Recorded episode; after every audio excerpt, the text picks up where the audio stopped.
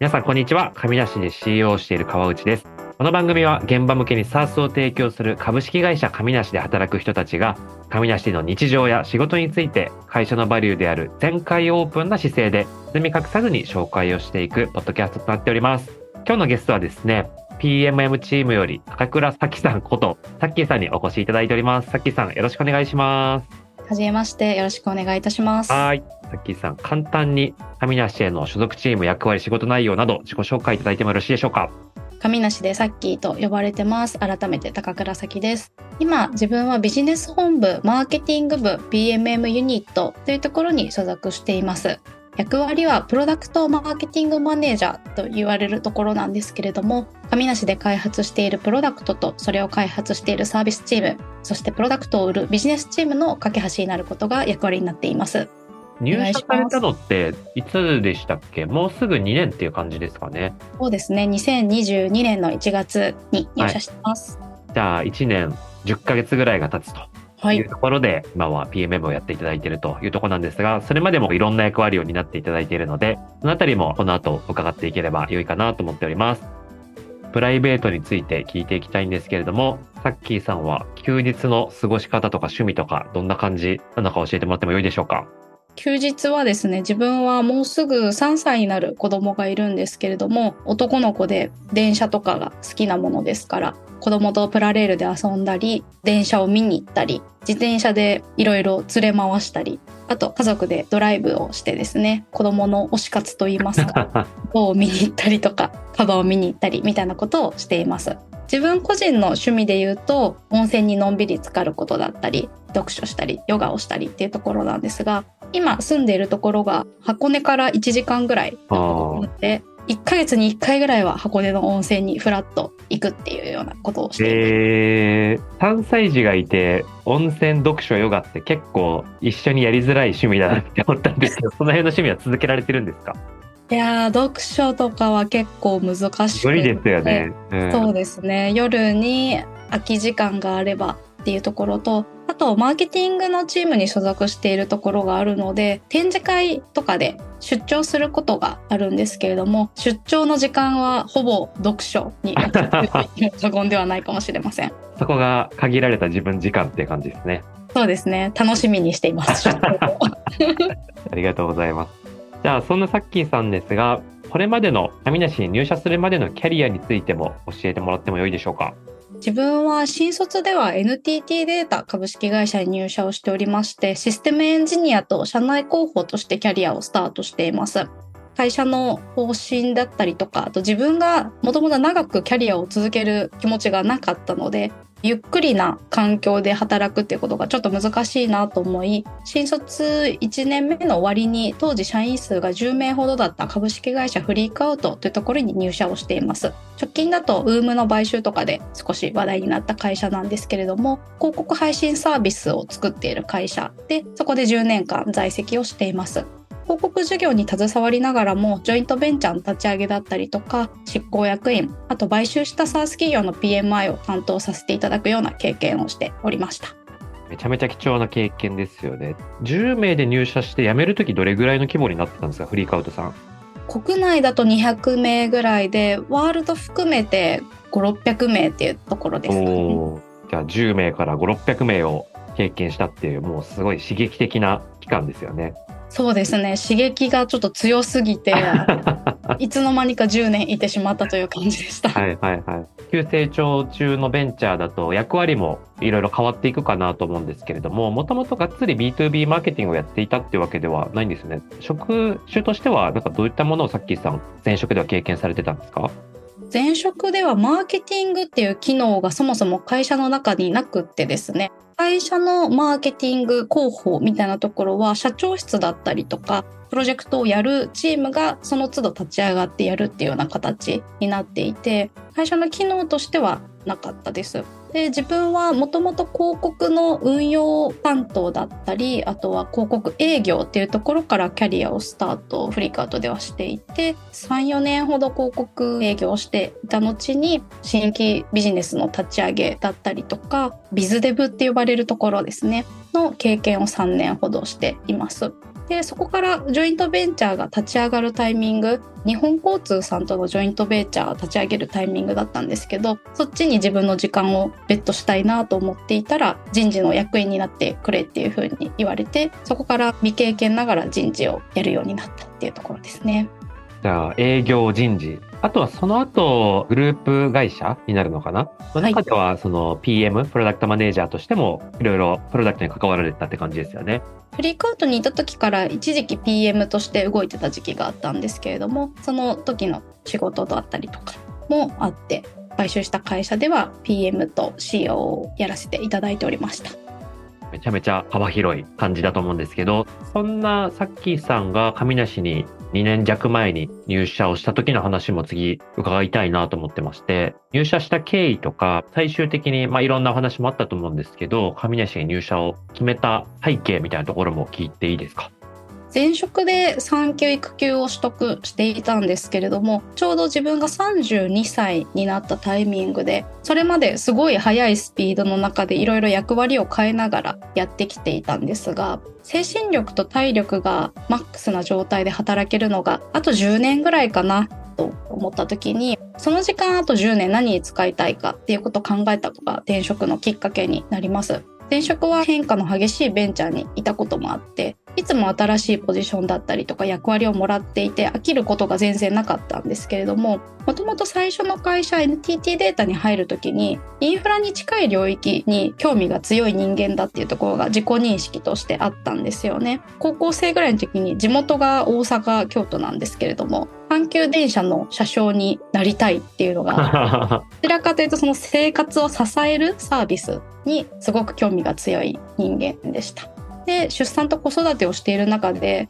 今のタイミングだからこそより社会のインフラに貢献できるサービスに携わりたいなっていう風な気持ちが強くなっていて製造業だったりとかあと医療系だったりみたいなところのサービスに今ならチャレンジできるんじゃないかと思って転職を考え始めました。でそんな中で今日お話一緒にさせていただいている河内さんからスカウトをいただいて上梨の皆さんとお話しする機会があったのでそこで上梨のことを知ってめちゃくちゃ良さそうだなっていうふうに思いましたね。自分がスカウトを送って何回かそこから話してって感じでしたよね。そうですね。前職で言うと領域は広告のドメインじゃないですか。でそこから製造とか医療とかそのインフラに近い領域に行くってギャップというか新しいチャレンジになるのかなっていうふうに思うんですけどそこって勇気いりませんでした？これはまさに自分の価値観だなと思うんですけど変化の幅が大きければ大きいほどそれを選びたいっていうところが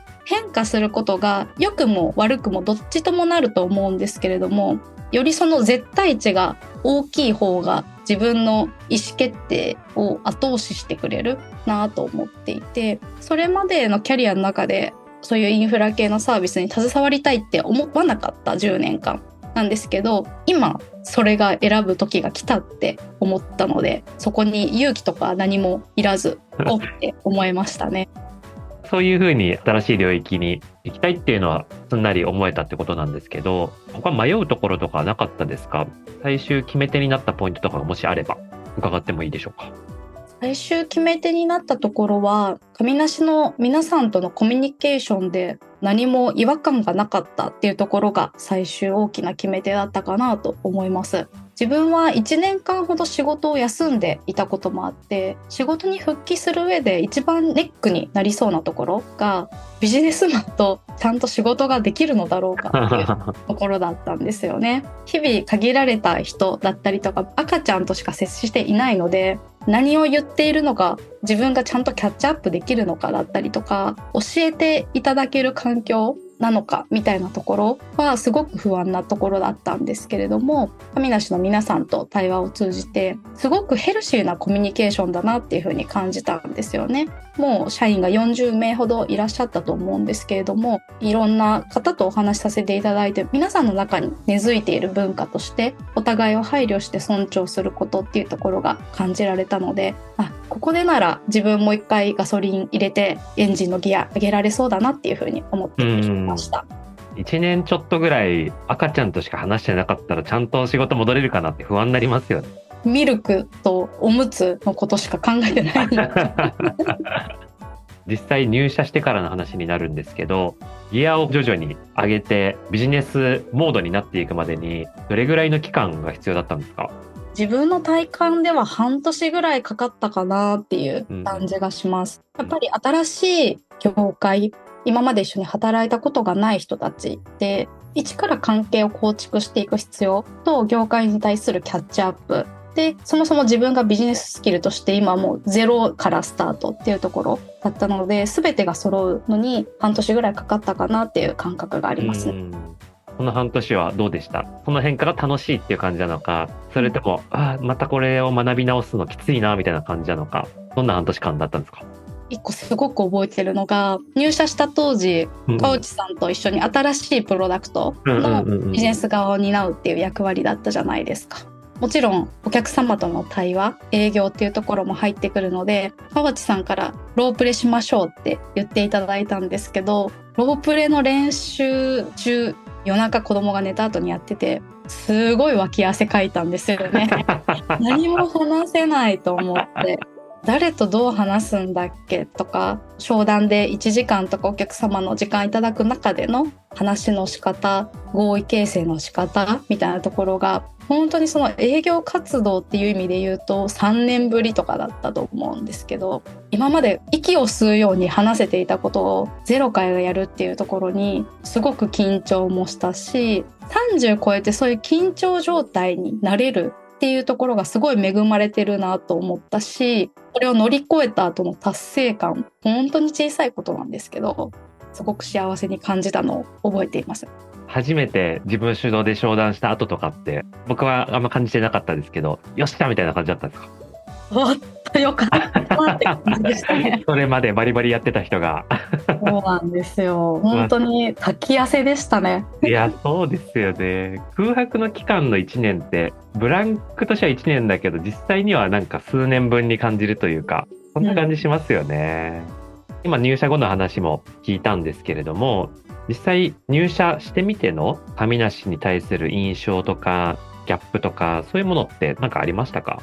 そうですねギャップではないんですけれども自分はその入社前にもいろいろな情報をキャッチアップさせていただく期間があったんですけど想像以上にいろんな情報が録音とか録画ドキュメンテーション化されてるっていうのがもうめちゃくちゃすごいなって思いました。仕組み化できてる状態っていうのがすごく感動したことで神梨はリモートワーク主体のコミュニケーションになってるっていうところが自分が復帰する上で一つ安心材料だったんですけれども本当に自分次第でいろいろな情報をキャッチアップして自分でエンジンをかけられる状態になっていたっていうところが良かったところだなというふうに思いましたね。みんなそこ結構入社後びっくりしたっておっしゃいますね。逆にでも情報量多すぎて困るみたいな話もよく聞きますけどね。そうですね。なんか自分で情報を整理する力だったりとか、優先度をつける力っていうのがとても必要だなと思いますね。情報が全部同じ色に見えちゃうと構図になっちゃうと思うんですけど、うん、それが自分感覚でいいと思うんですけどここがすごい濃度が濃い情報で優先度が高いものここはまだ濃度がそんなに濃くなくてまだキャッチアップしなくていいところっていう風に見えてくるとより早く波に乗れるのかなと思いますね。次今のお仕事についても聞いていきたいなと思うんですが、入社後も新しいプロダクトのビジネスサイドの、まあ、立ち上げみたいなロールで、今のプロダクトマーケティングマネージャーっていうものとかなり近いというか、通ずるような仕事をやっていただいてたかなと思うんですけれども、プロダクトマーケティングマネージャーっていう役割自体を正式に立ち上げたのは半年前とかでしたっけ？そうですね。2023年4月とかですね。その神梨におけるプロダクトマーケティングマネージャーって今どんなことを役割としては担っていてその仕事の面白いポイントってどの辺かとかそのあたり聞いてみてもいいですか？プロダクトマーケティングマネージャーの役割とか必要なロールっていうのまだスタートアップ界隈でも定まっていないところ多いかなと思うんですが神梨はこのビジネスチームが大きく GoTo マーケットに携わるチームとアダプションサービスの定着に携わるところと大きく二分割できるかなというふうに思っているんですが今自分が力を入れてやっているところは GoTo マーケットのところに携わる GoTo マーケットエンジンをどういうふうに動かすかっていうところにチャレンジをしています。具体的に言うとマーケティングチームインサイドセールスチームフィールドセールスチームあとカスタマーサクセスチームの部門に対してどういうところが補えるとよりスピードを加速することができるのかセールス活動だったりとかあとはマーケットを広げてセールスができるのかっていうところのキャッチアップだったりとか戦略を作って推進をするっていうところをやっていますね。売上を作るチームと連携をしながら売るために必要なコンテンツを用意したりとかより売りやすくするためのプロダクトの機能をプロダクト開発チームにフィードバックしたりとか、そういったことを今やっていただいているので、まあ、結構導入事例の作成とかで全国出張で飛び回っていただいている感じですよね、今。いろいろなお客様のお話を聞いて、神梨がどう役立っているのかだったりとか、役立てるポイントがすごく多いので、それを新しい新規のお客様獲得のための訴求にどう活かしていくのかっていうところのお話を聞きに行くことが多いですね。PMM 楽しいですか？面白いですね。奥深いと思います。うん、見る領域とか、どこの視点で何をやるのかっていうのって、事業を作っていく中で、いろんな役割、ロールっていうのを立ちがちだし、まあ、立てることが正な時もあると思うんですけども、その中で、どこのテコをうまく動かすことが事業を推進するのかっていうところがタイミングタイミングで結構変わるし動かせる最終的なその出力の幅みたいなところは結構変えることができるなと思うので客観的に事業を見ることができるロールとしてすごく面白い奥深いなと思いますね。今後 PMM としてよりこういう領域までやっていきたいなとかこんなことにチャレンジしていきたいなとかそういうもので思ってることとかってあったりするんですか？よく対になる役割ロールがプロダクトマネジメント PDM のチームだと思うんですけれども PMM も PM もミッションとしては同じで愛されるプロダクトを作って愛されるようになっていくことがミッションだと思うんですがお互い背中を預けて向いてる人たち一緒に協業する人たちが違うっていう役割の分け方だなというふうに思っているんですよね。で今自分、まあ、一人なので見れる範囲とか動かせる範囲がビジネスチームに限られてしまっているっていうところがあるんですけれどももっと速度速く PM と一緒にプロダクトを進化させるっていうところに貢献できると神梨の授業がより進ませたいなっていう気持ちがありますね。うん、次聞いてみたいのが、まあ、今の PMM ロールってマーケティングチームの中に組織上は居続けられてるっていう感じなんですけど、今のマーケティングチームってどんな人たちがいるのかっていうのをもしかするとリスナーの方にも神梨のマーケチームに興味あるっていう人いるかもしれないので聞いてみてもいいですか？マーケティングチームは正直に申し上げるとキャリアも背景もバラバラな人たちが集まっている。ちょうど男女半々ぐらいで、うん、世代も20代から40代までバラバラとしているっていう感じなので、うんうん統一感がないチームなんですよ、ね、多様性がある。多様性がすごくあります、うん、みんなでお互い話す時もやっぱり背景が違うから最終的に出てくるアウトプット出力とかも全然違うものが出たりっていうのがあるのでその施策をいろいろやっていくっていう上での面白さはすごくあるチームだなっていうふうに思いますね。代理店系の人もいれば自社の SaaS 事業のマーケをやっていた人もいれば、インサイドセールスやってた人もいれば、人事やってた人もいるし、うんうん、社長直下でやってたみたいな人もいるし、うん、なんかバラバラですよね確かに確かに確かに。いい意味でいろんな打ち手が出るチームにできるといいですよね。そうですね。今、マーケティングチームの課題として認識しててやっていくこととしては、新しいプロダクトが今後出ていったりとか、訴求できる業界の幅を広げていく中で、どういうふうに戦略だって活動をしていくかっていうところが課題になっているんですけれどもじゃあこういうディレクションのもとこうやろうって動いた時に動き出しの幅が出せるのは今のマーケティングチームのすごくいいところ面白いところだなって思いますね。うんうんうんそんなマーケティングチームとか PMM の役割なんですけれども、今後どんな人に来てもらいたいとか、どんな人と一緒に働きたいって思ってますか？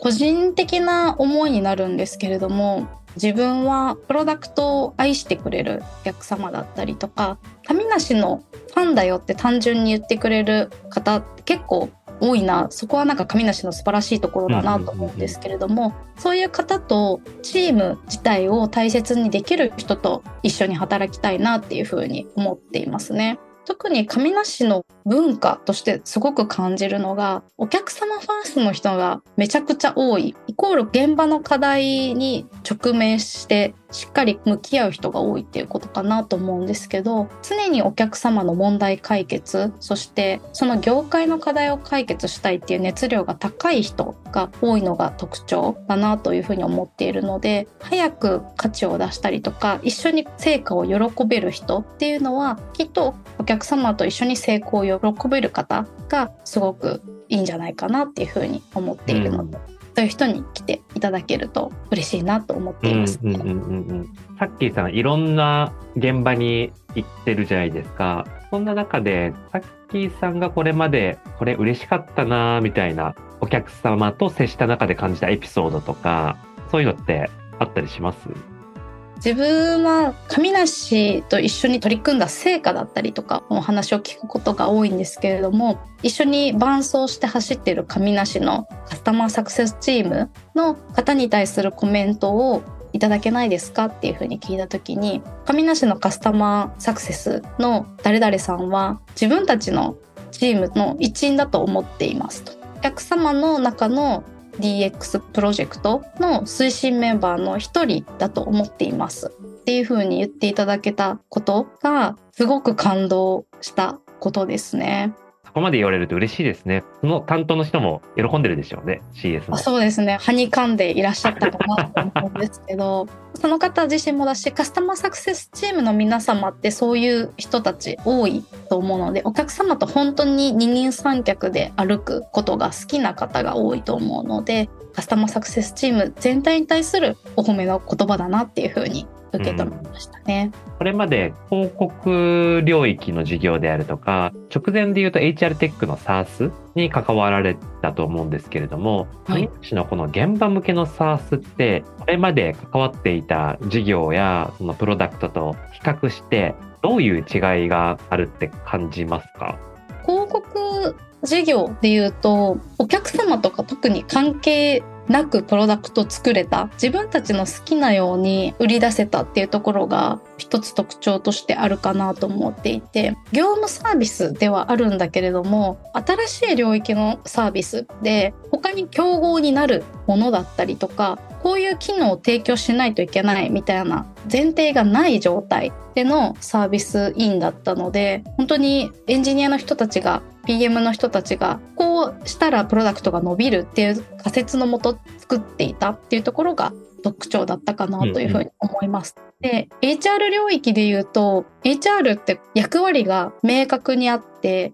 例えばロームの人採用の人組織開発の人ってロールがしっかりあってその中でやる業務ってある程度決まっているのでこの業務に沿ってちゃんとツールが動く。この業務が入りから終わりまで問題なく進めることができるっていうことも前提にプロダクトを作るっていう比較的個人的な意見なんですけど作るの簡単なプロダクトだったなっていうふうに思うんですよね。で対して神梨はやっぱり使っていただいている業界の方だったりとか役割の方が様々で、うん、その様々な人たちの様々な業務進め方もちょっとずつ異なるみたいなところにどうアラインしていくのかどこが共通化できる機能でどこは共通化できないのかっていうところが結構紙一重なところがあるのが特徴だなというふうに思っているので紙梨としてお客様のニーズにも寄り添いつつ業界を広げるターゲティングを広げる上で必要な共通化できる機能を効果を最大限にしていくっていうところはすごくこれまでの自分が携わってきたものとは差分があるところだなと思いますね。とあるお客様がいてでそのお客様の業務を聞いてこれがこの業界であるとかこういった特性を持つ企業さんの共通的な業務なのかっていうものもあるし、で、この業界だけではなくて、複数の業界に目線を広げたときに、それがなんか他の業界とどういう共通項でくくれるんだろうかみたいな視点もあるし、シンプルにフィットギャップすればいいだけではない。難易度高いですよね。まあそれが面白いですけどね。そうですね。今までにない面白さだなと思いますね。うんうんうんじゃあ時間もそろそろなので、最後ご質問が自分にあればいただいて終わりにしようかなと思うんですけれども、何かありますでしょうか？今のマーケティングチームだったりとか、ビジネスチームで働く魅力ってどんなところかなっていうところを最後お聞きしてもいいですか、うんうんうん、マーケチームの仕事は、カミナシのマーケティングかなり難易度が高いなって思います。理由は2つあって、今、さっきさんと話してた話と近いんですけど、複数の業界の異なるペインに対して訴求をしていく必要があったりするので、マーケティングのメッセージとかも業界ごとに変えていかないといけない。でそれを僕たちはのマルチバーティカル戦略って呼んでるんですけど、マルチバーティカル戦略のまさに最先端を切り開いていく役割っていうのがすごく難しいところだなって思ってますと、一回いわゆる GoTo マーケットヒットを達成した後に、そこをただただ改善して効率化をしていくっていうだけではなくて、一回この業界で GoTo マーケットヒットができたら、またこう新しい業界でそれを作っていかないといけないけないっていうのを繰り返さないといけないので、結構ユーザーの課題が何なのかとか、そこに何を当てればいいのかっていうのを考える力っていうのが求められるなとで、まさに今、機械製造業のお客様とかがかなり増えてきていて、ハッキーさんとかまさにそこをどうやったら新しく開拓していけるかっていうのをいろいろ試行錯誤してもらってると思うんですけど、そういうのをずっとやっていくっていうのがすごい難しいし、ある意味新規事業をどんどん立ち上げてる感覚でもあるので、面白い仕事なんじゃないかなって思っているのが一つですね。例えば、わかりやすいところで言うと、飲食業の社長の Google 検索で投げるクエリと、介護の現場管理者の方が Google 検索で投げるクエリって全然異なったりするので、そういうものをマーケティングでどういうふうに取ってくるかってすごく難しいなって思ったりしますと。もう一個で言うと、これまあ他の企業さんには当てはまるところだと思うんですけど、フェーズ的に今、マルチプロダクト化っていうものを進めていますと。で、マーケティングチームは自分最近出したノートでも書いてるんですけれども、複数のプロダクト、複数の事業を横断してマーケティングをするような機能として位置づけようかなって思っている中で、どういうふうにクロスセルを最大化するかとか、もっと各論で言うと、CRM の中でどういうふうにこの複数のプロダクトの異なるお客さんのペインを表現して管理に落としていくかとか、そういうオペレーションの部分でもすごく難易度、複雑性が上がってるなっていうふうに思うので、マルチバーティカルの最先端を走走るっていうところと、あの、マルチプロダクト化が進むっていう中で、すごい難しい仕事だなと、でもそれは面白いなと思ったりしております。成長できる環境だと思います。ありがとうございます。じゃあ今回の収録はこれで以上としたいと思います。お聞きいただいた皆さんありがとうございました。さようなら。さようなら。